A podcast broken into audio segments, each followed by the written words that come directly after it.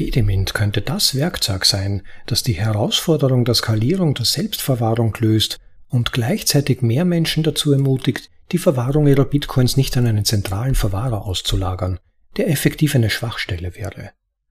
Eine der vielen möglichen Lösungen für eine machbare, hyperbitcoinisierte Welt. Du hast nicht die Zeit, dich hinzusetzen und die besten Bitcoin-Texte zu lesen? Nun ja, lasse mich dir vorlesen. Das ist ein Bitcoin Audible Anhörartikel.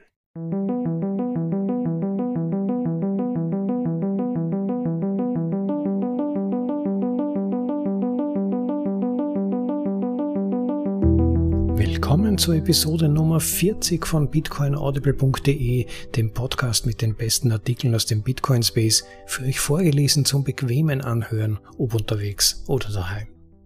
Heute habe ich einen spannenden Artikel über eine Erweiterung von Bitcoin für euch vorbereitet. Eine Entwicklung, die sich gerade in hochintensiver Entwicklung befindet und für starkes Interesse gesorgt hat. Fedimint. Das ist das Protokoll Fedimint und es wird von einer Firma namens Fedi entwickelt. Und diese Firma hat gerade 4 Millionen Dollar Cash an Land gezogen, um die Entwicklung voranzutreiben und das machen sie auch tatsächlich. Die Entwicklung geht in Riesenschritten voran und es ist geplant, so in etwa März, soweit ich weiß, nächsten Jahres 2023 die App, die entsprechende mit Wallet-Funktion zu veröffentlichen. Ja, und äh, Fedimint macht David Jones eCash-Modell zur Erzeugung von Blind Signatures, also Blindsignaturen für Bitcoin nutzbar. Und dadurch kann Fedimint neue Verwahrungsoptionen ermöglichen. Es gibt dann nicht mehr nur nicht eine Keys, nicht eine Coins, also Selbstverwaltung oder andererseits Drittparteien. Das ist eine schwierige Entscheidung für viele Nutzer und für diverse Anwendungszwecke auch gar nicht optimal, sondern neue Möglichkeiten. Wie vermeiden wir Zentralisierung und die Abhängigkeit von Drittparteien bei gleichzeitig höchstmöglicher Kontrolle? Das Ganze womöglich idealerweise auch noch zusammen mit optionaler Nutzung des Lightning Network. Und damit beschäftigt sich der folgende Artikel, der das Konzept von Fedimint grundsätzlich vorstellt. Das mal als Grundsatzinfos, damit ihr wisst, was euch erwartet, und wir beginnen gleich mit der heutigen Vorlesung, betitelt mit Wie Fedimint die Bitcoin-Verwaltung skaliert von Namcios. Originaltitel Fedi raises 4 million dollars to scale Bitcoin custody with Fedimint. Fedi Inc. gab am Dienstag bekannt, dass es 4,2 Millionen Dollar in einer Seed-Runde aufgebracht hat, da das Unternehmen versucht, mehr Nutzer mit der Fedi-App auf Bitcoin zu bringen, wie es in einer Erklärung an Bitcoin Magazine heißt. Die Anwendung, mit deren Einführung das Unternehmen im ersten Quartal 2023 beginnen will, wird eine Benutzerschnittstelle für Fedimint bieten, ein Open-Source-Protokoll, das föderierte Chaumian eCash-Mints nutzt um die Bitcoin-Verwahrung zu dezentralisieren und die Skalierungsmöglichkeiten der Währung zu verbessern. Fedi und Fedimint werden dazu beitragen, die monetäre Macht wieder in die Hände von jedermann selbst zu legen. Und das überall, sagte Obin Wosu, Mitbegründer und CEO von Fedi Inc. in einer Erklärung. Dies schafft eine bessere Zukunft für Milliarden von Menschen und insbesondere für diejenigen, die unter unterdrückerischen Regimen zu leiden haben, was die Welt letztendlich zu einem besseren Ort macht. Wie Fedimint funktioniert. Fedimint basiert auf dem Konzept der Second Party Custody, also Zweitparteienverwahrung, das die Lösungen der Third Party Custody, also Drittparteienverwahrung und sogar einige Self-Custody-Konzepte, also First Party Custody oder Selbstverwahrung, verbessert. Second Party Custody bedeutet, dass man Familienmitgliedern oder Freunden die Verwahrung seiner Bitcoins anvertraut und zwar auf eine Art und Weise, die das Vertrauen und die Sicherheitsmodelle verbessert, die den klassischen zentralisierten Third-Party-Verwahrungslösungen innewohnen. Die oft aus Fremden bestehen, deren Anreize nicht unbedingt mit denen des Nutzers übereinstimmen. Es ist nicht ungewöhnlich, dass Drittverwahrer die Bitcoin einer bestimmten Gruppe von Nutzern nicht angemessen sichern. Dies ist nicht nur deshalb ein Risiko, weil diese dritte Partei eine einzige Schwachstelle darstellt, sondern auch weil der Erfolg des betreffenden Modells in hohem Maße von den Anreizen abhängt, die der Verwahrer bei der Sicherung der Gelder der Nutzer hat. Für einen Unbekannten sind die Anreize eher darauf ausgerichtet, entweder Gewinne aus dem Verwahrungsdienst zu erzielen, die Gelder offenkundig zu stehlen oder weiter zu verpfänden, als die bestmöglichen Praktiken zur Sicherung dieser Bitcoins zu gewährleisten. Second Party Custody versucht, dieses Modell zu verbessern, indem sich die Nutzer auf Personen verlassen, denen sie bereits im wirklichen Leben vertrauen zum Beispiel enge Freunde oder Familienmitglieder, um ihre Gelder zu sichern, anstatt diese Aufgabe vollständig an eine fremde Institution auszulagern. Mit Fedimint können die Nutzer eine Gemeinschaft bilden, deren technische Leiter einschlägig versiert und vertrauenswürdig genug sind, um das ordnungsgemäße Funktionieren des Systems zu gewährleisten. Obwohl das Konzept des Vertrauens den meisten Bitcoin-Befürwortern fremd ist, ist die Realität, dass einige einen Aspekt des Vertrauens in ihr Selbstverwahrungssetup einbauen könnten, ohne sich dessen bewusst zu sein. Wenn Anwender Bitcoin selbst verwahren, müssen sie ihre Entscheidungen bezüglich der Sicherung dieser Gelder treffen. Während sie jederzeit im Besitz ihrer Hardware-Wallets oder Signiergeräte bleiben können, müssen die 12 oder 24 Wörter wohl an einem anderen Ort aufbewahrt werden, um das Risiko eines Verlusts oder Diebstahls zu mindern. Dabei müssen sich die Nutzer entscheiden, ob sie sie in einem Safe zu Hause, im Safe eines Freundes oder in einer Bank aufbewahren wollen. Letzteres ist anfällig für die Beschlagnahmung durch die Regierung, da die Banken eventuellen Vorladungen nachkommen müssen während ersteres anfällig für 5 Dollar Range Attacks ist. In Bitcoiner-Kreisen ist das eine Metapher für die Gewaltandrohung mit einem billigen, aber schweren Schraubenschlüssel. Es kann klug sein, die Backup-Wörter bei einem Freund zu deponieren, wenn dieser sehr vertrauenswürdig ist. Das schützt vor Beschlagnahmung und nicht öffentlich bekannt ist. Das schützt vor indirekten 5 Dollar Schraubenschlüsselangriffen. Allerdings ist dies immer noch eine Schwachstelle. Im Idealfall würden daher die Backup-Codes für eine Self-Custody-Lösung unter Verwendung eines kryptografisch sicheren Modells wie dem Shamir Secret Sharing aufgeteilt und jeder Teil an eine vertrauenswürdige zweite Partei weitergegeben. Das Problem dabei ist neben der technischen Komplexität der Entwicklung eines solchen Schemas wiederum das Vertrauen. Der Nutzer muss nicht nur jeder zweiten Partei vertrauen, sondern auch, dass sich nicht beide gegen den Nutzer verbünden und seine Bitcoins stehlen. Selbst die ausgeklügelsten Selbstverwahrungssysteme können daher ein gewisses Maß an Vertrauen voraussetzen. Fedimint bringt diese Vertrauensvoraussetzung, das Vertrauen der zweiten Partei, in ein Modell ein, das technisch weniger komplex ist als die Selbstverwahrung und das zudem skalierbar und privat ist. Und so funktioniert es. Jaumian eCash Wie bereits erwähnt, basiert Fedimint auf Federated Jaumian eCash. Jaumian eCash ist das digitale Bargeld, das von Dr. David Jaume erfunden wurde, einem frühen Kryptografen, der in den 1980er Jahren versuchte, die mit der Digitalisierung des Geldes verbundenen Probleme rund um die Privatheit zu entschärfen. Ein Trend, den der Forscher vorhersah, als digitale Kommunikationsmittel zu seiner Zeit aufkamen. John war besorgt über die drohenden Datenschutzrisiken eines digitalisierten Geldes, bei dem die Banken in der Lage wären, die Ausgaben der Menschen zurückzuverfolgen und bei dem der Peer-to-Peer-Charakter des physischen Geldes verloren ginge. Die Ausgabe und Einlösung von Shams digitalen Bargeld war immer noch zentralisiert, obwohl die Transaktionen im Peer-to-Peer-Verfahren abgewickelt wurden. Der Forscher versuchte nicht, sich von staatlichem Geld an sich zu lösen, sondern suchte nach einer Möglichkeit, Bargeldtransaktionen online und persönlich durchzuführen. Jorms Geld nutzte die Kryptographie, um es einem Benutzer zu ermöglichen, Geld bei einer Bank einzuzahlen und einen Schuldschein zu erhalten, der unter anderen Personen weiter gehandelt werden konnte. Diese Banknote versprach ihrem Inhaber x Geldbeträge, die von der Bank zu einem bestimmten Zeitpunkt eingelöst werden konnten. Ein Konzept, das durch die Banknoten aus der Zeit des Goldstandards populär wurde. Angesichts der schlechten Teilbarkeit und Transportierbarkeit von Gold ermöglichten goldene IOU-Banknoten einen einfacheren Transfer und Transport von, unter Anführungszeichen, Gold. Ebenso konnte ein Inhaber von Xiaomi eCash diese bei der Bank, die sie ausgestellt hatte, gegen echtes Geld eintauschen. Chaums Modell beruhte natürlich auf dem Ruf der Bank. Kunden, die mit den Schuldscheinen dieser Bank Geschäfte tätigen, müssen darauf vertrauen können, dass die Bank in der Lage ist, den mittels des Schuldscheinen abgeschlossenen Vertrag einzuhalten. Andernfalls würden die Kunden keinen Wert in ihnen sehen und daher ganz auf Transaktionen mit diesen Scheinen verzichten. Was den Datenschutz angeht, so nutzt Charms eCash Blind Signatures, also Blindsignaturen, einen kryptografischen Trick, der verhindert, dass die Bank weiß, wem die Banknote gehört. Ohne diesen Trick wäre es trivial, die Identität eines Nutzers mit einer bestimmten Banknote zu verknüpfen. Das von Schaum selbst angeführte Beispiel zur Veranschaulichung dieses Konzepts basierte auf Durchschlagpapierumschlägen.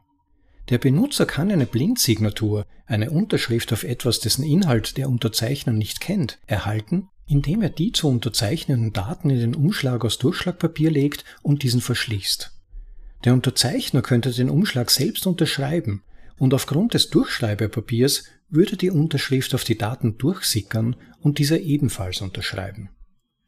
Bei Schaums Blindsignaturprotokoll würde der Einzahler ein blindes Stück Daten an die Bank senden.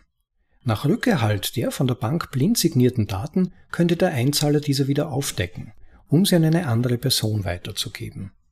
Nach einer bestimmten Anzahl von Geschäften könnte der Schein jederzeit bei der Bank gegen den entsprechenden Geldbetrag zurückgegeben werden. Zum Zeitpunkt der Einlösung könnte die Bank prüfen, ob sie diesen Datenstrang zuvor unterzeichnet hat und ob er bereits eingelöst wurde oder nicht. So könnte sie die Gültigkeit prüfen und sich gegen Doppelausgaben schützen. Föderation Eine Föderation bzw. ein Verband verbessert die Zentralisierung von Xiaomi und eCash. Sie ermöglicht die Dezentralisierung der Verwahrung und verbessert damit auch die beliebteren Third-Party-Custody-Lösungen im Bitcoin-Ökosystem. Eine Föderation ist eine technische Einrichtung, die zwischen mehreren Parteien mit einer Multisignatur Bitcoin-Adresse gebildet wird. Eine Multisignatur, kurz Multisig, ermöglicht es, Gelder in einer Bitcoin-Adresse zu verwahren, der eine Mindestanzahl der Parteien zustimmen muss, bevor Gelder bewegt werden können. In der Praxis funktioniert das so, dass mehrere Unterschriften erforderlich sind, daher der Name, damit die Gelder entsperrt und bewegt werden können. Gängige Multisig-Konfigurationen sind 2 of 3 und 3 of 5. Bei der ersten Variante sind insgesamt drei Unterschriften erforderlich und zwei, um die Bitcoin zu bewegen, während bei der zweiten Variante drei von insgesamt fünf Unterschriften erforderlich sind, bevor die BTC ausgegeben werden können. Die Mehrfachunterschrift stellt sicher, dass nicht einer der Verwahrer abtrünnig wird und die Bitcoin ausgibt, die er im Namen des Nutzers verwahrt. Der Nutzer muss den Verwahrern immer noch gemeinsam vertrauen, aber die Widerstandsfähigkeit des Systems wird erhöht, da sich mehrere Personen, denen der Nutzer angeblich im wirklichen Leben vertraut, gegen den Nutzer verbünden müssten, um sein Geld zu stehlen. Aus diesem Grund ist die Verwendung bekannter und vertrauenswürdiger Parteien für die Bildung der Föderation ein Muss. Darüber hinaus stellt die Multisig sicher, dass die von der Föderation ausgestellten IOUs ebenfalls eine Multisig sind, die das gleiche Quorum für die Bewegung von Geldern erfordert und bedeutet, dass ein Verwahrer nicht alleine AEUs erstellen kann. Die Antwort auf die Skalierung privater Bitcoin-Verwahrung? Um dies alles zusammenzufassen. Fedimint nutzt ein dezentrales Vertrauenssystem, um Bitcoin-Nutzern die Möglichkeit zu geben, Gemeinschaften mit Freunden und Familie zu bilden, in denen Geldtransaktionen billig, schnell und anonym sind und die Verwahrung vereinfacht und gestärkt wird. Nutzer können einer Fedimint-Gemeinschaft beitreten, indem sie Bitcoin in die Föderation einzahlen und die entsprechende Menge an IOU-Token erhalten, die anonym an Mitglieder dieser Gemeinschaft übertragen werden können. Der Empfänger tauscht dann die erhaltenen Token gegen neue ein. Ein Verfahren, das dem Blindsignaturverfahren von Schaum ähnelt und es dem Verband zu überprüfen ermöglicht, dass der Absender diese Token nicht doppelt ausgegeben hat. Nach einem erfolgreichen Austausch gegen neue Token markiert der Empfänger die Transaktion als abgeschlossen. Das Lightning Network, das Bitcoin-Protokoll des zweiten Layers bzw. der zweiten Ebene für schnelle und billige Zahlungen, kann in den Fedimint-Mix integriert werden, um die Einrichtung weiter zu stärken. Genauer gesagt ermöglicht Lightning den Nutzern einer Föderation mit dem gesamten Bitcoin-Ökosystem interoperabel zu sein. Kurz gesagt, Fedimint Wallets haben das Potenzial, Bitcoin-Nutzern einen starken Schutz der Privatsphäre zu bieten, mit besserer Sicherheit als Verwahrungssysteme von Drittanbietern und mehr Benutzerfreundlichkeit als vollwertige Selbstverwahrungslösungen. Es könnte das Werkzeug sein, das die Herausforderung der Skalierung der Selbstverwahrung löst und gleichzeitig mehr Menschen dazu ermutigt, die Verwahrung ihrer Bitcoins nicht an einen zentralen Verwahrer auszulagern, der effektiv eine Schwachstelle wäre, eine der vielen möglichen Lösungen für eine machbare, hyperbitcoinisierte Welt. Das war, wie Fediment die Bitcoin-Verwaltung skaliert. Von Namcios. Ja, das war doch ganz interessant, nicht? Natürlich ergeben sich immer viele Fragen, wenn man von so einem neuen Modell hört und auch manche Kritikpunkte, aber ich denke, es ist immer eine Frage, womit man solche Entwicklungen vergleicht. Und bei Fediment ist es natürlich äh, wichtig zu berücksichtigen, dass es sich um ein vertrauensreduziertes, nicht ein vertrauensminimiertes Modell handelt. Also wir sprechen bei Fedimin zum Beispiel immer noch über IOUs, also keine Trustless-Situation, in der jeder eine Cold Card oder Bitbox hat, eine Not betreibt und so weiter, sondern man muss in gewisser Weise das Vertrauen noch nach wie vor delegieren zu einem gewissen Grad. Aber diese Lösung muss man auch mit herkömmlichen Drittpartei-Aufbewahrungs- und Verwaltungslösungen vergleichen. Und hier hat Fedimint definitiv einen großen Vorteil, denn immerhin wird Vertrauen auf Personen übertragen, die man immerhin kennt, die man einigermaßen einschätzen kann. Bei Banken oder Exchanges ist das anders. Wenn die EZB von heute auf morgen beschließt, alle Bitcoin einzufrieren, werden alle Banken und Exchanges mittun müssen, wenn sie nicht wollen, dass ihre Lizenzen entzogen werden. Und gleichzeitig bietet Fedimint in gewisser Weise auch eine Skalierungsmöglichkeit. Man kann in Gruppen die IOUs austauschen oder transferieren. Man braucht es nicht auf dem Basislayer tun, also der eigentlichen Bitcoin-Blockchain. Ähnlich wie mit IP-Adressen kann man sich das vorstellen. Davon gibt es ja auch nur weniger, als man in einer Welt von Everything Online benötigen würde. Aber wie wird es da gelöst? Eine Adresse und dahinter hängen 30 Geräte. Und es wird quasi hinter dem Vorhang gemanagt. Was mir beim Lesen und Vorbereiten auch noch aufgefallen ist, eine weitere Möglichkeit, die sich durch Fedimint bietet, ist die, dass sich damit das immer größer werdende Privacy-Problem und das Regulierungsproblem lösen lässt. Denn es hält ja niemand konkret die Bitcoin. Es wird nur eine Adresse geteilt. Kann man mal drüber nachdenken, was man damit tun kann. Also es ergeben sich viele neue Optionen.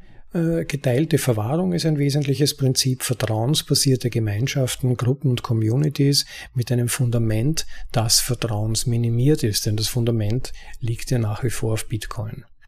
Und wir müssen aus meiner Sicht sowieso Vertrauen wieder lokalisieren, darin liegt die Zukunft. Die Zukunft liegt sicher nicht darin, äh, immer mehr Vertrauen in immer größere Institutionen, die immer mehr Kontrolle über unser gesamtes Leben übernehmen wollen, zu legen. Äh, wir müssen es wieder lokalisieren, den Leuten, denen wir wirklich vertrauen und die uns in gewisser Weise auch gegenüber verantwortlich sind, also denen Vertrauen entgegenzubringen, die sich's verdient haben und bei denen sich's bewährt hat. Vielleicht fast ein bisschen vergleichbar mit den frühen Tagen der Bankengeschichte sogar, wo es Bankbeamten gab oder Bankdirektoren, die einen persönlich kannten, die wussten, dieser Mensch ist vertrauenswürdig, ähm, den kennt man vielleicht auch sonst aus dem Umfeld, man weiß, wie sich der verhält und insofern kann man ihm durchaus mal die Hand entgegenstrecken und ihm einen Vertrauensvorschuss vielleicht sogar geben in gewissem Ausmaß. Äh, das war aber die Zeit, bevor immer größere Zentralisierung auch der Banken stattgefunden hat, äh, zum Teil die Zentralbanken die Bankenpolitik bestimmt haben und ja, eine, die gute alte Zeit sozusagen, aber die liegt weit hinter uns. Insofern müssen wir wieder zurück, mehr die Kontrolle für uns selbst übernehmen und auch Eigenverantwortung. Und darin, dabei unterstützt Fedimint ganz massiv aus meiner Sicht. Das Schöne ist ja, dass man es granular einstellen kann in der eigenen Community oder in der eigenen Familie zum Beispiel und da sehr fein über die Multisig-Verfahren abstimmen kann, wer welche Möglichkeiten hat. Mit seiner Föderation, seiner Gruppe kann man sich eben mehr Vertrauen erlauben als mit Coinbase zum Beispiel, wo potenziell ein Hacker genügt, der alle Coins stehlen kann. Und hier kann man innerhalb einer Community oder der, also Familie organisieren, einander gegenseitig helfen, mehr individuelle Kontrolle festlegen und bekommt als Ergebnis mehr Privatheit, Flexibilität und Kontrolle. Ja, man könnte sogar vertrauenswürdige andere Föderationen definieren, mit denen über Multisigs-Austausch möglich ist. Das System ist potenziell doll skalierbar und würde es damit auch immer schwieriger für On-Chain-Analysen machen, Kontrolle auszuüben ein hochinteressantes Modell für Communities, wie gesagt, in dem Institutionen überhaupt nicht mehr vertraut werden kann. Weder der Regierung, noch den Behörden, noch den Banken, den heutigen, oder schlicht einfach keine Banken in der Nähe verfügbar sind, was ja auch häufig ein Problem ist. Aber jeder hat ein Smartphone. Dann kann man sich innerhalb der Community organisieren und auf einfache, private Weise Wert austauschen. Das ist eine Lösung, eine echte Alternative, die ganz neue Möglichkeiten für diese Menschen öffnet. Erinnert mich an die lokalen Adaptionen von Bitcoin zum Beispiel in Afrika oder Südamerika, nicht zuletzt El Salvador mit Bitcoin Beach zum Beispiel. Für solche Anwendungen könnte ein System von Fedimint zumindest eine spannende Alternative zum Einsatz von On-Chain Bitcoin oder Lightning machen und vor allem zu Third-Party-Lösungen sein. Noch dazu ist Fedimint auch noch ziemlich unabhängig vom Code, der darauf läuft. Da gab es vor kurzem mal eine YouTube-Diskussion zwischen, ich glaube, Justin Moon und zwei anderen Entwicklern, die in Fedimint involviert sind. Und da habe ich zum Beispiel von Simplicity-Integrationen gehört, aber vor allem auch Lightning ist kein Problem. Damit sind dann noch mehr Privatheit und auch günstigere Gebühren möglich. Also mehr Sicherheit. Es ist weniger wahrscheinlich, die relevanten Keys zu verlieren, mehr Robustheit. Alle User haben Privatheit innerhalb der Föderation. Großartiger Ansatz. Eine wirklich interessante Entwicklung mit viel Potenzial. Man darf gespannt sein, wie die erste veröffentlichte Lösung, wie gesagt, irgendwann Beginn 2023 aussehen wird. Und auch eigentlich ein faszinierender Gedanke, dass nun David Jones eCash indirekt wieder zum Leben erwacht, und zwar als auf Bitcoin aufsetzende Lösung für die Menschen. Toll, wie viel Potenzial Bitcoin eröffnet und was alles auf dieser stabilen, äh, sicheren und dezentralisierten Blockchain möglich ist. Ich danke euch fürs Zuhören. Hinterlasst wie immer einen Klick auf den Like-Button oder den Subscribe-Button, sogar noch besser, wenn euch diese Vorlesung gefallen hat und ihr das Thema interessant gefunden habt. Äh, checkt auch unsere Unterstützerseite auf bitcoinaudible.de. Vielleicht gebt im Herzen mal einen Stoß und lasst mal eine Spende fallen, das wäre wirklich ganz nett. Oder nutzt die sonstigen Unterstützungsmöglichkeiten und macht bitte auf unseren Podcast aufmerksam. Teilt ihn in euren Gruppen, macht andere darauf aufmerksam und verteilt das Word. Bitcoin muss bekannter werden. Mehr Leute sollten Bitcoin verstehen und wir hoffen natürlich immer mit unseren Vorlesungen dazu einen kleinen Beitrag zu bringen, weil sich Leute bequem unterwegs anhören können. Das Beste aus der Bitcoin-Welt. Und ich bin Rob von bitcoinaudible.de. Ja, und euch noch einen schönen Tag. Genießt das Leben, freut euch dran und ciao, bis zum nächsten Mal. Euer Rob.